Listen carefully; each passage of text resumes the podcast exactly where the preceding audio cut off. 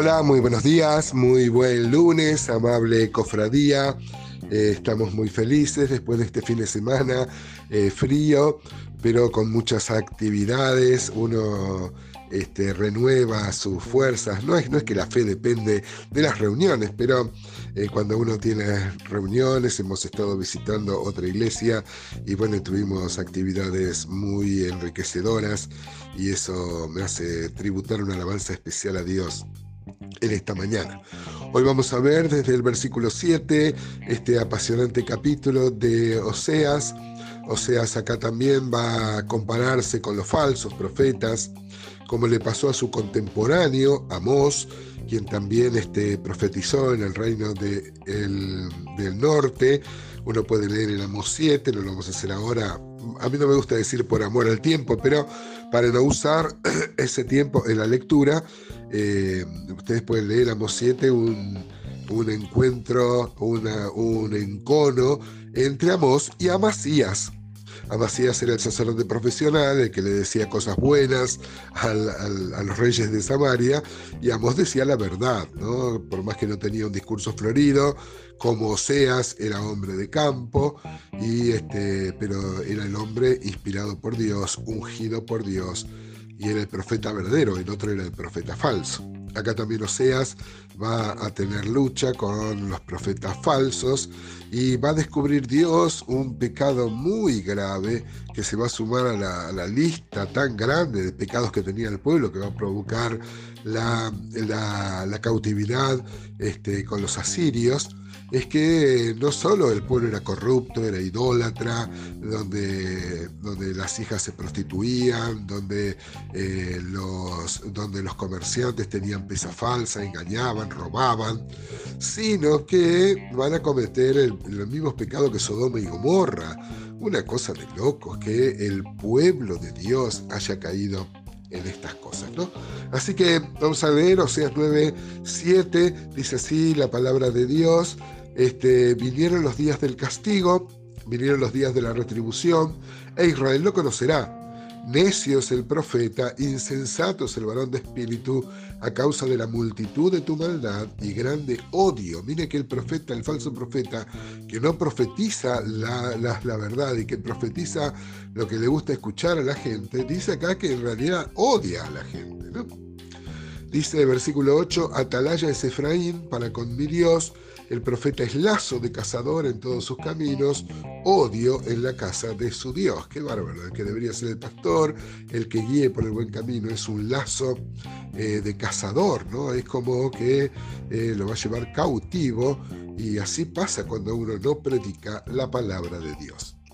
Dice el versículo 9, fíjense esto, hermanos, dice, llegaron hasta lo más bajo en su corrupción, como en los días de Gabaá ahora se acordará de su iniquidad, castigará su pecado. Si ustedes leen, también lo vamos a hacer ahora para no usar este, este breve audio en la lectura, pero ustedes pueden leer en números 19, un hecho realmente repugnante para Dios.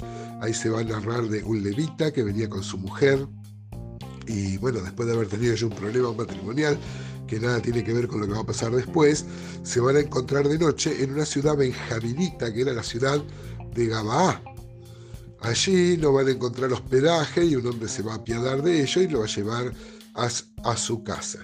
Ahí se va a dar algo muy extremo de maldad, donde dice que todo el pueblo, ahí de la ciudad de Gabá, todos benjaminitas, todo parte del pueblo de Israel, dice que le van a, se van a eh, a rodear la casa y le van a decir a este hombre que hospedó al levita que saque el levita para tener relaciones con él. Una locura, hermano, lo mismo que había pasado en Sodoma y Gomorra con Lot, ¿se acuerdan?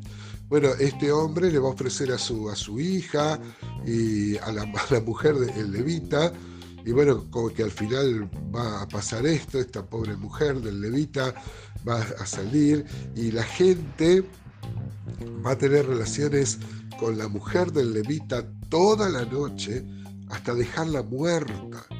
Miren la gravedad, hermano, es increíble que la Biblia cuente cosas como esta, ¿no? En el pueblo de Dios.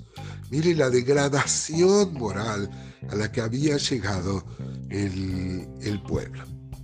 Bueno, eh, eh, este levita sigue con, lo cruento del relato ahí de números 19, de jueces, perdón, 19, y corta a esta mujer en 12 partes y reparte este, eh, cada parte envía a, los, a, cada tribu de Israel y esto va a provocar una guerra intestina, todas las tribus eh, van a estar contra Benjamín, provocando lo que provocan todas las guerras, muerte y más muerte, ¿no?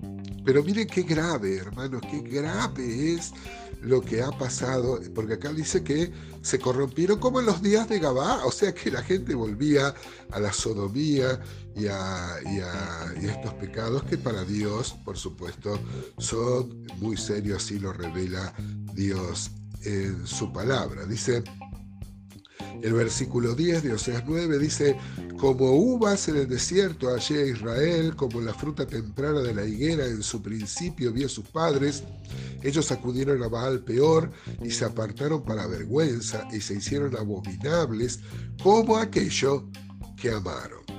Mire qué interesante, hermano, el versículo 10 también habla de un pecado muy serio en Baal peor este, habla de cuando se acuerdan el, pueblo se entregó, esto está en números 25, ustedes también pueden leerlo todo, ahí en Baal Peor, el pueblo de Israel, en las, las, vinieron las este, moabitas y fornicaban en un culto eh, satánico, verdaderamente satánico, el pueblo entregado a una idolatría orgiástica a, eh, a los ídolos de Moab. Y qué bárbaro, Dios dice que los había hallado como un viajante por el desierto encuentra uvas o encuentra higos. Así Dios lo sacó de Egipto y lo hizo suyo. Él encontró como una delicia, como un viajante en el desierto. Imagínense, encuentra higos y uvas. Esto es maravilloso, como un oasis. Sin embargo, el pueblo le pagó a Dios de una forma tan grosera, con pecados tan graves, que este, provocaron la... ¿Se acuerdan si uno pone eh, eh, lo que como Dios disciplinó a Sodoma, Gomorra, eh, Alma y Seboín, que eran las ciudades que van a caer sobre el fuego y el azufre por ese pecado? Este, Dios podría haber hecho eso con el pueblo de Israel porque el grado de pecado lo ameritaba. Sin embargo, Dios tuvo misericordia y la cautividad de los asirios no era aún para que vuelvan en sí. ¿Qué tal nosotros, hermano? ¿Qué tal nosotros? ¿Somos mejores nosotros? ¿Nos apartamos de Dios? ¿Reconsideramos nuestros caminos y nos volvemos a Él? Ojalá hoy sea un día de arrepentimiento y de adoración a Dios, porque no hemos sido consumidos, sino por el contrario, Dios nos ha hecho parte de su familia.